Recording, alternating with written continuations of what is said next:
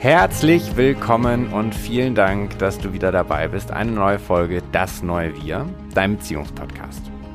Tanja und ich haben heute eine ganz besondere Folge aufgenommen, denn es hat jetzt zehn Jahre Partnerschaft und acht Jahre Familienleben gebraucht, damit wir über dieses Thema so sprechen können, wie wir es in dieser Stunde tun. Es geht darum, wie für uns eigentlich eine gleichberechtigte und erfüllte Beziehung funktioniert mit Kindern.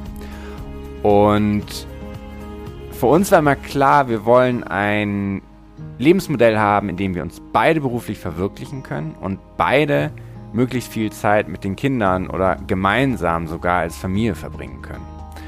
Und da gibt es einige Herausforderungen, systematisch, aber auch persönlich in dem eigenen Denken und Fühlen und Handeln. Und wir reden darüber, welche das sind und wie wir die gemeistert haben. Wir wünschen dir, dass du aus dieser Erfahrung der letzten zehn Jahre, die wir hier mit dir teilen wollen, vielleicht die eine oder andere Erkenntnis mitnimmst, Inspiration mitbekommst. Und wenn bei dir Fragen auftauchen, lass uns das liebend gern wissen. Schreib uns auf Instagram oder per Mail. Ähm, wir freuen uns natürlich auch, wenn du unseren Podcast bewertest oder uns eine Rezension hinterlässt, uns weiterempfiehlst und teilst. Und ähm, solltest du Fragen an uns als Coaches haben, kannst du dich natürlich auch jederzeit für ein Gespräch an uns wenden.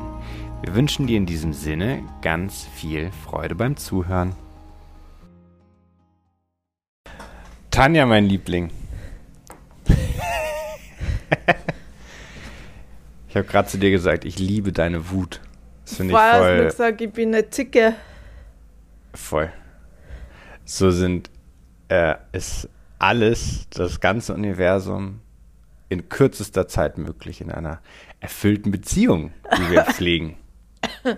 Und wir haben jetzt länger keinen Podcast aufgenommen, weil wir haben uns wahnsinnig viel mit dem Thema Gleichberechtigung beschäftigt. Und genau, und sind schon ähm, sind schon ganz gleichberechtigt. Sind vor den Daily Herausforderungen einfach mal krass gescheitert.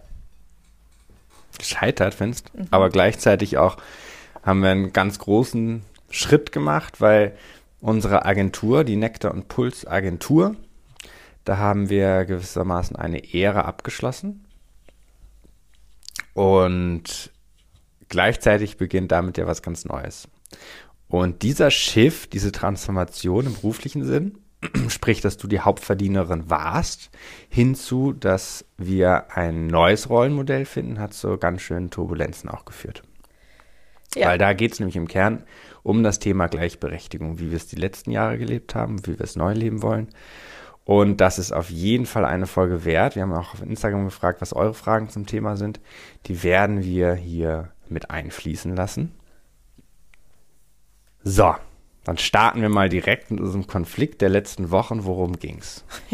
Willst du es zusammenfassen? Äh, darf besonders ich? spannend, weil wenn wir hier in Berlin auf den Markt gehen und so, wir plaudern dann aus dem Nähkästchen und sind dann auch nicht so verhalten, sondern erzählen von unseren Streits und Konflikten, weil da ja immer sehr viel Lernpotenzial für alle Paare und Familien drinnen steckt und wir uns da gerne austauschen drüber und wurden dann gleich zu zwei Podcasts eingeladen, zu genau dem Thema auch. Gell? Einmal zum Streiten ähm, bei Mama Lauda und einmal eh zum Thema weibliche Macht bei Dana Schwand im Ich-Gold-Podcast. Und da haben wir eigentlich eh schon sehr viel erzählt.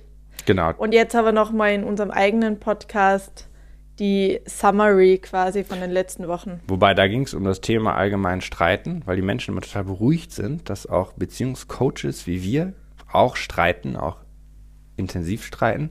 Und jetzt geht es ja sozusagen in Detail um das Thema Gleichberechtigung, was die letzten Wochen ja, genau. uns eingenommen hat. Stimmt, das erzählen, äh, sagen oft Leute, äh, wow, ihr habt nie gedacht, dass ihr so streitet, ihr schaut immer so happy miteinander aus. Und dann ist unserem antworte immer, wir schauen so happy aus, weil wir so krass streiten. Und die Konflikte echt im Kern und in der Wurzel dann auflösen, auch wenn es manchmal schmerzhaft ist. Ja, und Gleichberechtigung hat ein bisschen länger gedauert, weil das Ganze Zehn Jahre? tief gegangen ist.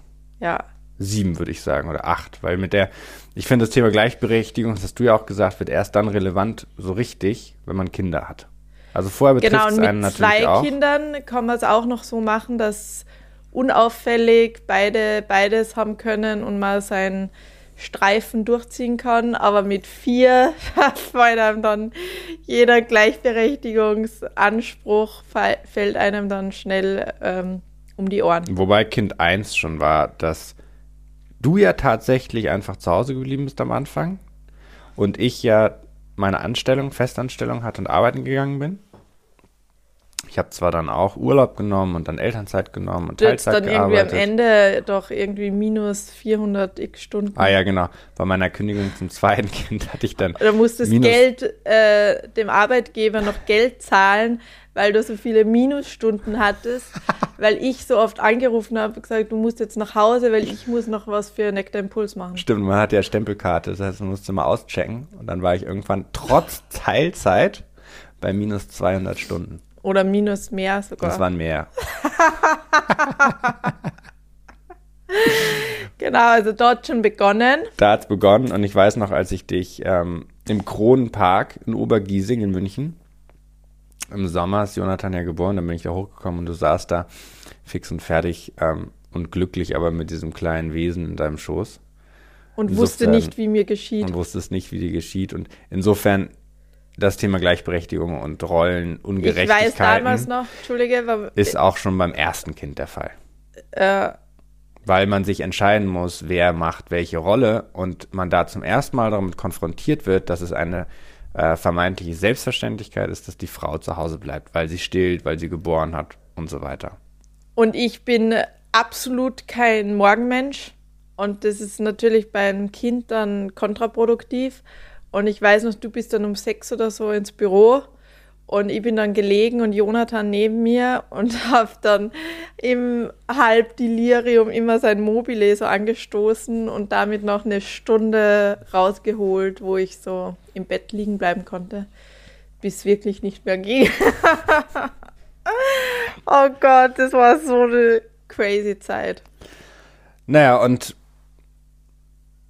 für mich war nach BMW, als ich dann gekündigt habe, bin ich an dein Unternehmen eingestiegen. Genau, es war nach dem zweiten Kind mit Viktor. Und das wäre auch gar nicht mehr anders möglich. Also die Alternative wäre gewesen, du beendest deine Firma, aber wir wollten Familie auch anders leben. Wir wollten uns beide um die Kids kümmern. Wir wollten beide uns beruflich weiterentwickeln und verwirklichen. Und ich konnte mir es auch nie vorstellen, bei BMW wäre dann der nächste Karriereschritt gewesen, einfach morgens aus dem Haus zu gehen, wenn die Kinder schlafen, abends zurückzukommen, wenn die entweder schon im Bett sind wieder oder wenn du sie gerade ins Bett bringst. So, das hast du ja angeboten bekommen, eine höhere Stellung Ja. Und das war für uns ja wirklich nie vorstellbar.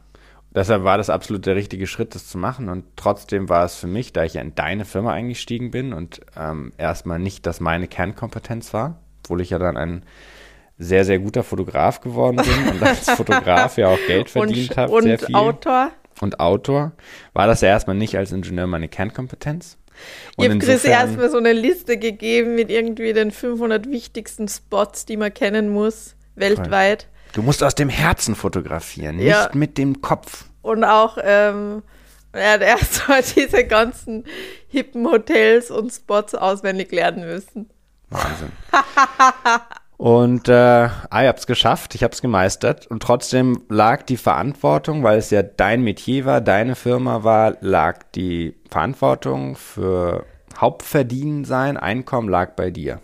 Ja, ich habe sogar dann, um das weitermachen zu können und um das für Chris möglichst attraktiv zu halten, habe ich Chris die Firma mal überschrieben, ähm, damit er sich auch verantwortlich fühlt. Und ähm, Ausrufezeichen in Klammern dahinter, drei Stück, weil das war wirklich ein Wahnsinnsschritt. Also und es hat aber trotzdem nicht dazu, also hat trotzdem dazu geführt, dass ich, ich war trotzdem immer die Hauptverantwortliche. Ja. ja. Und das ist natürlich. Weil ich gefühlt was aufgegeben habe, natürlich irgendwie trotzdem. Obwohl es, wie ich gesagt habe, logisch der nächste Schritt war, das so zu machen. Alles andere hätte ich mir nicht vorstellen können, habe ich gefühlt meine Karriere aufgegeben. Und deshalb warst du irgendwie verantwortlich, mehr als ich. In meinem Bewusstsein. Klingt jetzt vielleicht irrational, aber es war dein Unternehmen. Du warst zum Beispiel für Akquise mehr verantwortlich als ich, würde ich sagen. Ich habe auch Akquise gemacht, aber es war irgendwie am Ende deine Firma, die unser Einkommen primär finanziert hat. Ja, und hat ja schon auch oft zum Streit geführt, weil wenn was ähm, gut gelaufen ist, war es natürlich mehr mein, mein Erfolg und wenn was schlecht gelaufen ist, war es auch mehr meine Schuld. So war es gefühlt immer. Achso, ich dachte, wenn es gut gelaufen ist, war es mein Verdienst. Wenn es genau. schlecht gelaufen ist, war es deine Schuld. Ja, so wie sonst da immer, vor allem. so ist generell nee, unsere so faire Aufteilung. Nee, so ist es beruflich. Und in Beziehungsthemen, wenn was gut läuft, ist, ist deins. So. Und nee. wenn es schlecht läuft, ist meine Schuld. Nee, ist gleiches. Die Frau ist immer schuld. Gefühlt. Aber du da, würdest sagen, der Mann ist immer schuld. Ich würde immer sagen, der Mann ist immer schuld. Genau, aber das, das hat zu der Erkenntnis kommen wir ja gleich noch. Äh, zwischen den Geschlechtern. Und für mich war es so, ich bin ja halb Schwedin und da ist es sowieso so, dass man das volle Elternzeitgeld und so nur bekommt, wenn beide 50-50 sich die Elternzeit aufteilen. Also da ist es politisch geregelt und das finde ich ist, so muss es auch sein, weil dann die Diskussion in den einzelnen Haushalten gar nicht hochkommt, weil es sowieso klar ist, dass man sie so aufteilt und dass es auch die Voraussetzungen dafür gibt, nämlich Kinder-Daycare, gute Kinderbetreuung, ähm, beide gleich viel bezahlt bekommen. Da gibt es keinen Gender Pay Gap in der Form. Und da stellt sich die Frage gar nicht, wer bleibt zu Hause und wer geht arbeiten, sondern es wird 50-50 aufgeteilt. Und bei uns war es ja die letzten, wie alt ist Victor jetzt, sechs Jahre so, dass du trotzdem hauptverantwortlich warst fürs Einkommen, plus ja gestillt und geboren hast. Mal vier. Mal vier. So, und die Problematik, die wir in unserer Beziehung erlebt haben, ist, ich habe wirklich ja alles gegeben, damit es gleichberechtigt ist. Sprich, ich kann wahnsinnig gut kochen. Ich habe immer gekocht, ich habe immer eingekauft. Ich habe die Kinder mit zum, zum, Kindergarten gebracht, zur Schule gebracht, morgens alle fertig gemacht. Ich habe die Geburtstagsgeschenke gekauft, die Fußnägel und die Fingernägel geschnitten. Also alle ne, Mental Load-Themen versucht 50-50 zu machen. Arzttermine. Und trotzdem hatten wir all die Jahre so eine gewisse Unzufriedenheit in der Partnerschaft. Weil ich mich in meiner Rolle als Hausmann nicht 100% wohlgefühlt habe einfach. Und du dich aber als Hauptverdienerin auch nicht wirklich gewertgeschätzt gefühlt hast. Genau, und für mich war es halt irre anstrengend.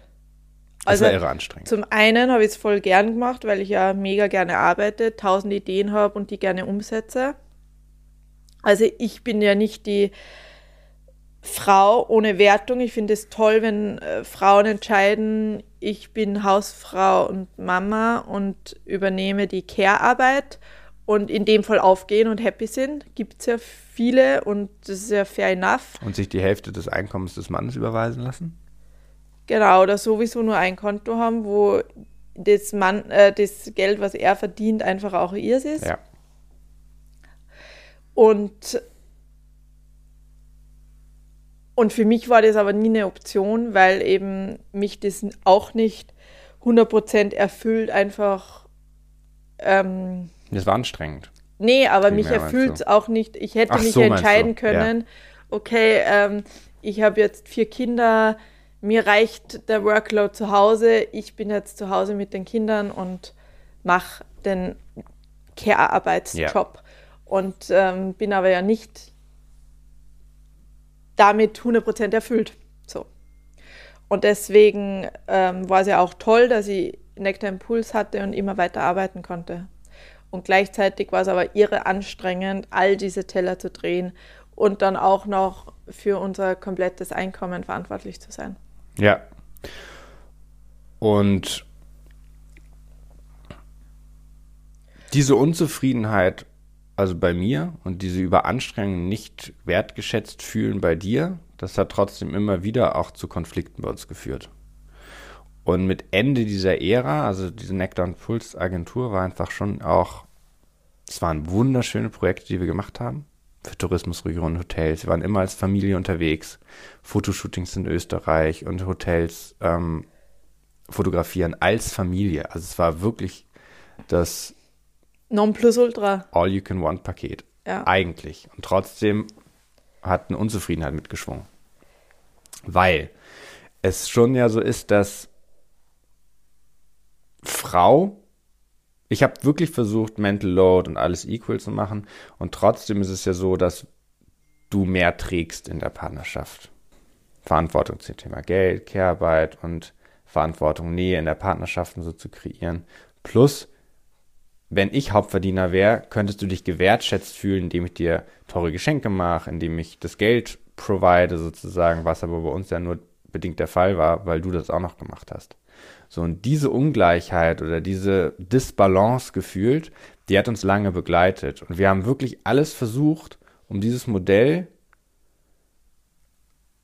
erfüllend zu machen für beide Seiten. Und es ist uns letztlich in letzter Konsequenz nicht gelungen. Naja, oder doch, es ist uns gelungen, aber nicht dauerhaft. Muss man die Frage stellen, ob man mit vier kleinen Kindern das überhaupt dauerhaft erfüllend hinkriegen kann.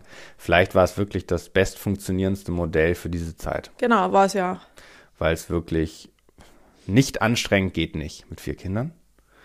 Und diese Form der Anstrengung. Aber es war trotzdem interessant. Also weil ähm, es ja trotzdem eine Herausforderung ist. Du musst ja mich als Mann anerkennen, nicht dafür, dass ich Hauptverdiener bin, sondern dafür, dass ich Care-Arbeit leiste. Und das hatte ich bei dir aber schon immer das Gefühl. Also ich habe dich am Anfang immer gefragt, findest du das wirklich sexy, wenn ich mit dem Baby in dieser Trage rumlaufe? Und da hast du ja gesagt und das fandst du auch.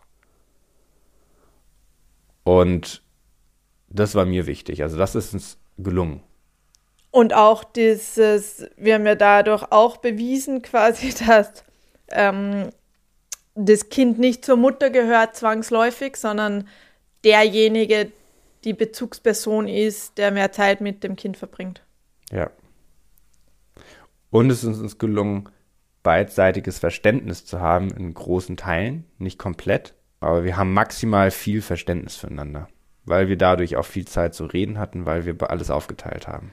Und jetzt ist ja das Feedback, du hast ja wahnsinnig viele Coaching-Gespräche mit Frauen und das Feedback ist ja immer, wow, es ist so toll, weil du das komplett verstehst und nachvollziehen kannst, was Frau eigentlich alles macht.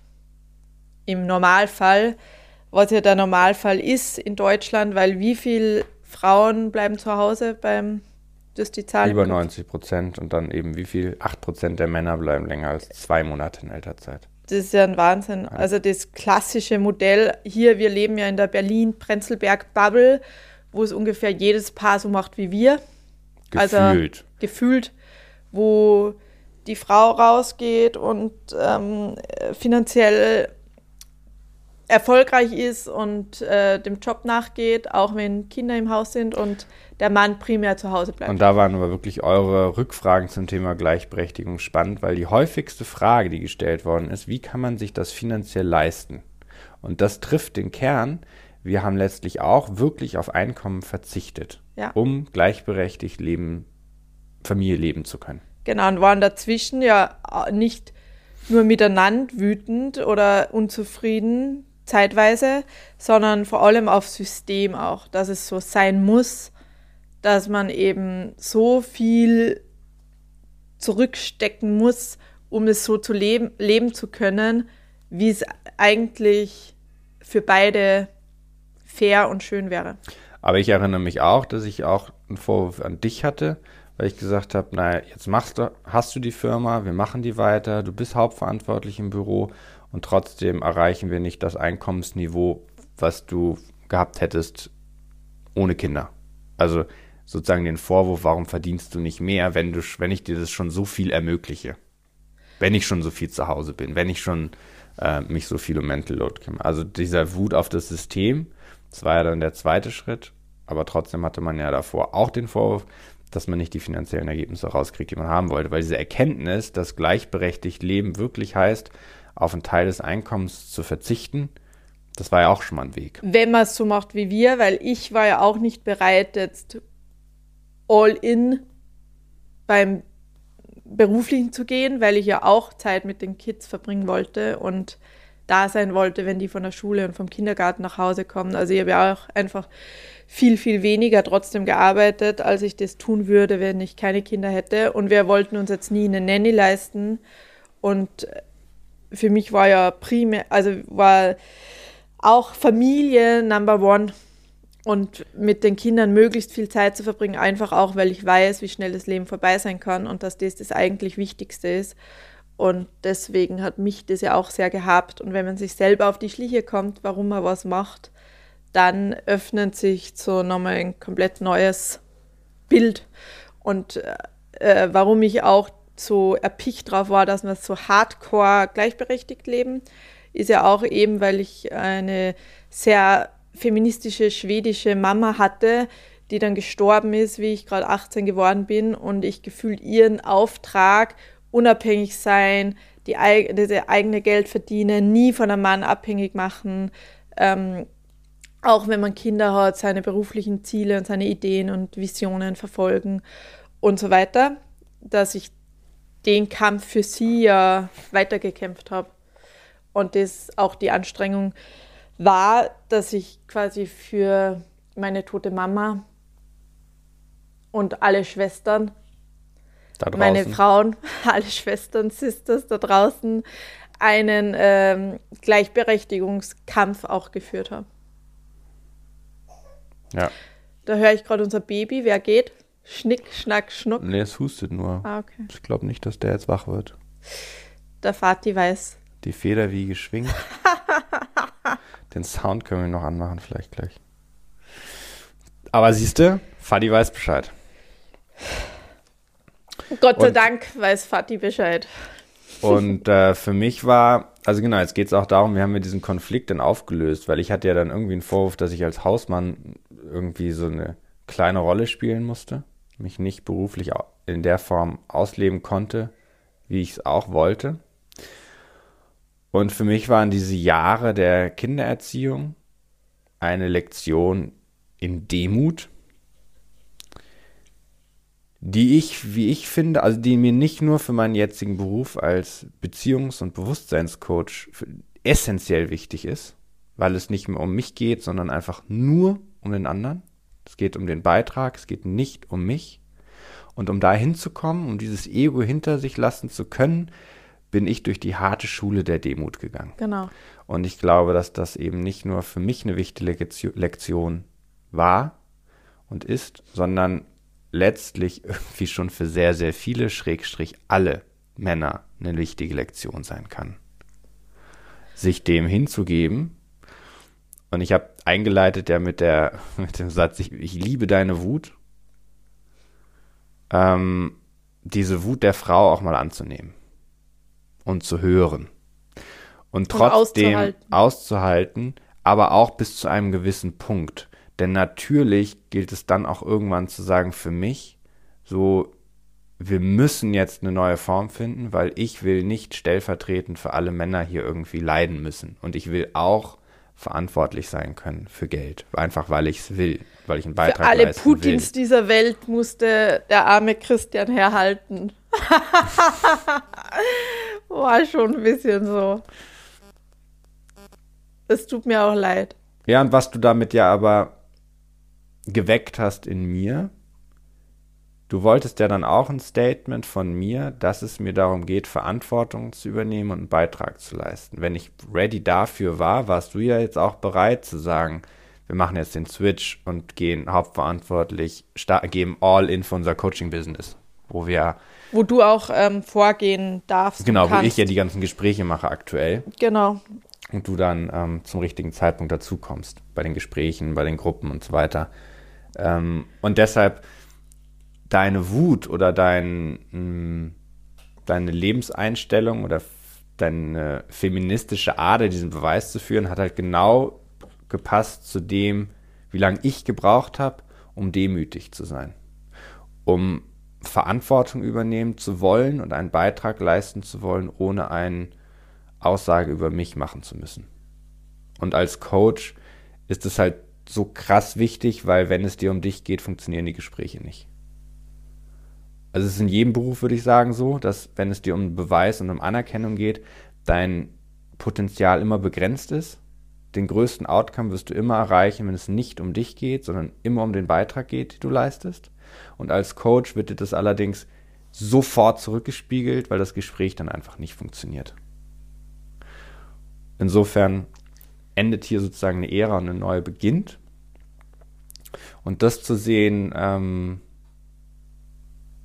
war Inhalt der letzten Wochen. Und was ich auch noch spannend fand, war das Thema Wertschätzung. Also, weil als Mann die Wertschätzung, die du dir am meisten wünscht, ist eine glückliche Ehefrau, die dich dafür anerkennt, welchen Beitrag du leistest, dass sie glücklich sein kann. Schrägstrich, Mann ist der Erfüller. Mhm. Und Erfüller heißt nicht, er ist der Hauptverdiener, sondern Erfüller ist derjenige, der dein Lebensmodell erfüllt. Also wenn es Care-Arbeit ist, ist es Care-Arbeit und dass man dafür die Anerkennung bekommt, dass du glücklich bist. Mhm. Und mich hat es aber auch mal fix und fertig gemacht, wenn du fix und fertig nach einer anstrengenden Nacht am Schreibtisch saßt. Ja. Weil das war einerseits das, was du wolltest, um einen Beweis zu liefern, um gleichberechtigt zu leben. Andererseits ein anderer Teil von dir wollte das ja eigentlich nicht. Der wollte ja nicht komplett angestrengt und erschöpft am Schreibtisch sitzen. Und das wiederum hat mich dann unglücklich gemacht, wenn ich gesehen habe, dass all das, was ich leiste, nicht dazu führt, dass du zufrieden und glücklich bist. Genau, und ich habe ja lange nicht geglaubt, dass dir wirklich nur darum geht, dass ich glücklich bin. So habt ihr ja irgendwie unterstellt, du würdest das jetzt sagen, weil du irgendwie dein Ego äh, spricht und du jetzt irgendwie dein Ding machen möchtest und bis es, bis es tatsächlich in jeder Zelle angekommen ist, dass es dir wirklich darum geht, dass ich glücklich bin. Und dass du das deswegen sagst, nicht um mich, äh, nicht um mir ins Bein zu pissen oder mich zu kritisieren oder, oder um mir irgendwie den Tag zu versauen, sondern du sagst es, dass du dann Shift möchtest, einfach nur, weil du möchtest, dass es mir gut geht. Das habe ich dir lange nicht geglaubt. Ja, und es ist aber auch immer verrückt, weil man trägt einen Teil in sich. Also es gilt für alles und für jeden, der hier gerade zuhört, inklusive uns. Es gibt einen Teil in dir, der hat eine bestimmte Konditionierung und der will beispielsweise erschöpft am Schreibtisch sitzen und arbeiten und gleichzeitig nachts stillen. Genau, und da da weiß ich bei mir. Darf ich ganz kurz einen Satz zu Ende bringen? Und es gibt einen anderen Teil in dir, der will das nicht. Der will erfüllt sein, erholt sein, der will, dass in unserem Fall der Mann die Verantwortung übernehmen darf und gerne seinen Beitrag leistet und sie sich in dem Fall auf, ähm, wie sagt man, fallen lassen kann, was Neues leben will, sodass jeder kommt, was er will. Und du trägst diese beiden Teile in dir. Und solange du diesen konditionierten Teil nicht vollständig verstanden hast, kannst du das Neue nicht leben. Und manches braucht Zeit, das zu erkennen. Und ich kenne bei mir genau diesen Modus. Da falle ich in so einen Tunnelblick und bin nur noch am Rödeln. Also ich kann wirklich dann zehn Stunden am Stück am Schreibtisch sitzen und so ein Projekt abarbeiten. Nacht für Nacht für Nacht für Nacht für Nacht, bis dieses Ding fertig ist, fehlerfrei, jungfräulich, komplett perfekt. Und ähm, ich kenne dann genau meinen Gefühlszustand dazu und das war auch ganz, ganz viel die letzten Jahre, dass ich es gemacht habe, um halt diese Trauer über die ähm, Tode meiner Eltern zu verarbeiten. Also ich habe Arbeit und diese Arbeit da am Schreibtisch, diese Tunnelblickarbeit, ähm, so ein Magazin fertig zu machen, zu layouten oder ein Buch fertig zu layouten das war tatsächlich einfach auch viel Trauerarbeit. Und bei mir war das. Bleiben wir erst noch bei dir. Dieses viel Arbeiten war Trauerarbeit, weil du ja auch mit Arbeiten überlebt hast. Also genau. Also es war ja auch ein starker Drive, den du hattest. Genau, also mein eigenes Unternehmen gründen mit 24. Ich habe ja mit 24 mein erstes eigenes Office in München gehabt und mega erfolgreich Nektar Impuls betrieben und krasse Ergebnisse heimgefahren.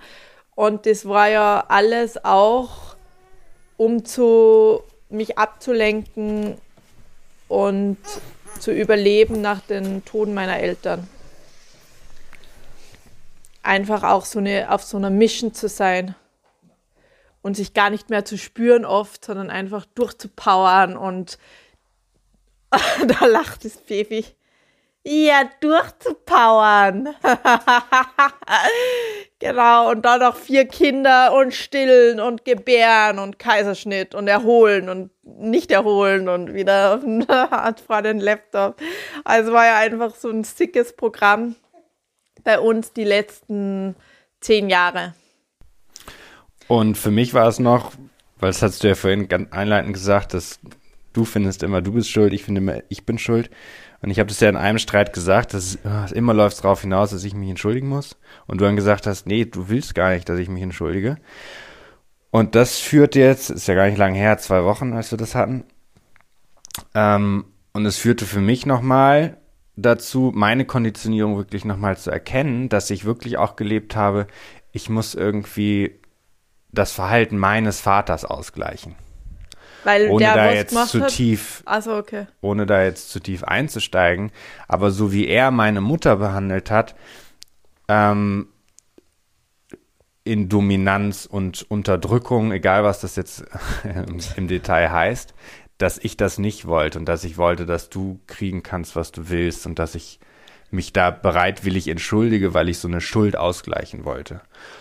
Und ähm, Du wolltest jetzt schlussendlich ihm zu ver Mann sein, ich ja. wollte ein guter Mann sein ähm, und dir alles geben, was du brauchst.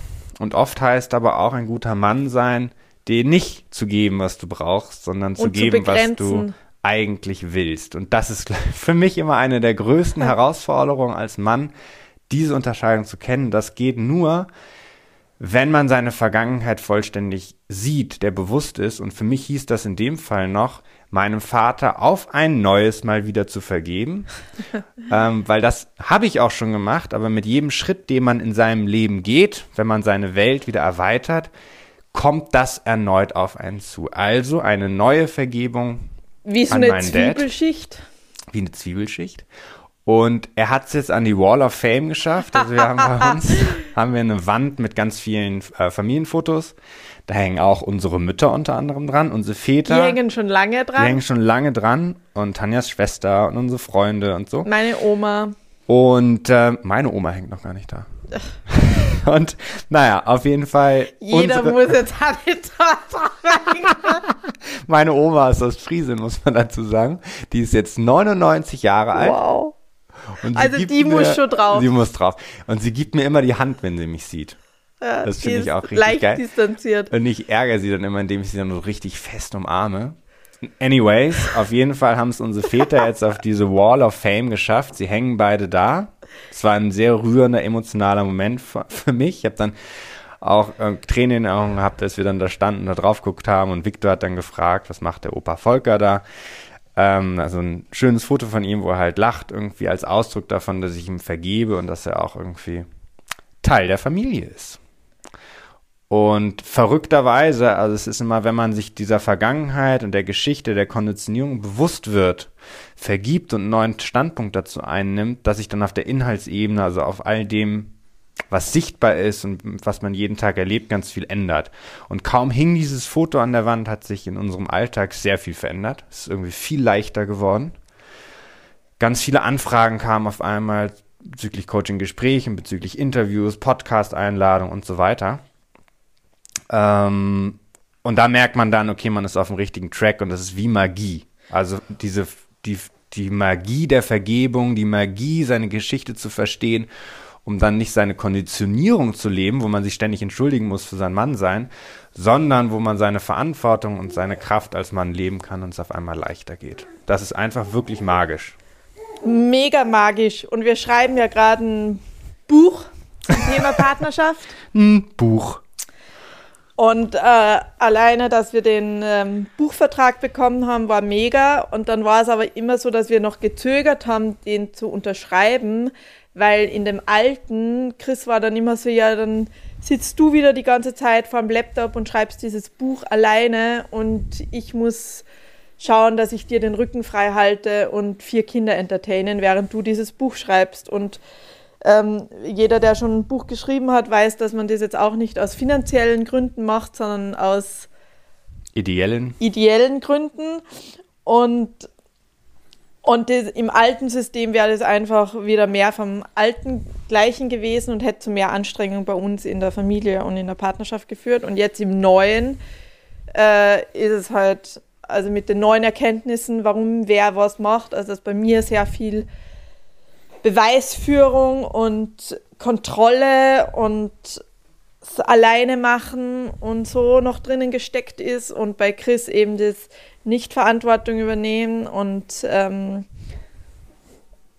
und demütig sein müssen. Demütig sein müssen, sich klein machen und die, die Schuld des Vaters auszugleichen on a daily basis. Das abzulegen, abzuwählen, neu zu wählen, eine neue Ära zu beginnen. Jetzt können wir das Buch schreiben und aus Fülle heraus und mit einer bestimmten Leichtigkeit und einer ganz neuen Inspiration und auch wie wir jetzt über das Buch sprechen, das ist alles sehr im Flow und ähm, wird ein mega Buch. Machen. da lacht das Baby. Und genau, und das ist wirklich echt jeder, der zuhört. Du, man kann das nicht vermeiden, dass man in alte Konditionierung reinfällt, weil das ein Teil ist, den wir in uns tragen. Und das ist auch gut so, weil wir als Kind mit unseren Eltern in so einer Abhängigkeit und Liebe und Verbundenheit gelebt haben, da haben wir so viel gelernt und in uns aufgesaugt und das steckt einfach in uns. Und es ist aber wichtig, sich das immer wieder bewusst zu machen, um dann frei neu wählen zu können. Und wir haben gelacht, weil viele fragen ja, wie wir das eigentlich im Alltag gestalten mit den vier Kids. War und es ist Frage. so, dass ähm, wir momentan in zwei, also Chris und ich in zwei getrennten Betten mit je einem Kind schlafen. Also ich schlafe mit dem Baby, weil der noch gestillt wird, ähm, in unserem Master Bedroom und Chris schläft mit äh, Ragnar, mit unserem Drittgeborenen in einem im anderen Bett und die Kids, die zwei Großen, schlafen in ihrem Kinderzimmer. Und dann ist es in der Früh so, dass Chris dann die Frühschicht übernimmt, mit äh, Frühstück machen, die Kids fertig machen und ich kann dann noch ausschlafen und die stillende Nacht mich erholen. Und wir haben letztens gelacht, dass ich wahrscheinlich die einzige Frau in Deutschland bin mit vier Kindern, die bis neun schlafen kann. Manchmal bis halb elf. Ja, genau. Wenn es eine besonders crazy Nacht war. Ja. Und, und sonst ähm, teilen wir es uns eigentlich. Dann kam noch die Frage: Baby ist wach, wir sind jetzt dezent abgelenkt. Es kam noch die Frage, wie man das mit Mitarbeitern macht, wenn man beispielsweise Mitarbeiter hat. Wir hatten auch Mitarbeiter, die wir nicht mehr haben weil es für uns tatsächlich, ähm, und es war auch eine Erkenntnis dazu, dass wenn man schon jetzt mittlerweile vier Kinder hat, die einen ja einschränken, dass man. Nee, erweitern, die einen erweitern. Die einen auch einschränken in seiner zeitlichen Einteilung, weil man muss sich nach dem Kind richten. Ähm, dass man alle anderen Faktoren, die einen auch zusätzlich beschäftigen, wie Mitarbeiter, in unserem Fall tatsächlich wir uns da dagegen entschieden haben. Ähm, kann jeder natürlich leben, wie er es möchte. Für uns war das tatsächlich ein Büro zu haben, wo man auch jeden Tag hin muss und mit seinen Mitarbeitern Projekte macht, mit denen redet, in Verbindung ist, sich um die kümmert. Das war uns persönlich einfach echt zu viel. Also wir haben ja dann auch die Weltreise gemacht, sieben Monate, was gar nicht möglich gewesen wäre, hätten wir ein Büro mit Angestellten gehabt in der Form. Genau, aber viele Projekte haben wir ja mit ähm, Freelancern realisiert, was ja auch super funktioniert hat. Genau, das war dann unsere Lösung, aber weil die Frage auch einfach konkret kam, wenn man Mitarbeiterverantwortung hat, wie es da ausschaut. Und für uns war es wirklich immer so, die Kinder waren, haben schon genug Commitment gefordert, dass wir das dann bewusst ausgespart haben. Wäre auch gegangen, dann wäre es halt noch anstrengender gewesen. Und da muss man sich halt auch bewusst sein, dass diese Kleinkindjahre ja nicht ewig dauern, sondern eine bestimmte Zeit und dass man es da auf eine bestimmte Art und Weise sich sein Leben so erschafft, wie es zu einem und zu seinen Zielen passt. Und dass man es dann ja, wenn die Kids aus dem Gröbsten raus sind, wieder ganz neu wählen kann und ganz neu machen kann. Und es nie irgendeine Entscheidung für immer ist, sondern am besten immer so, wie es gerade passt.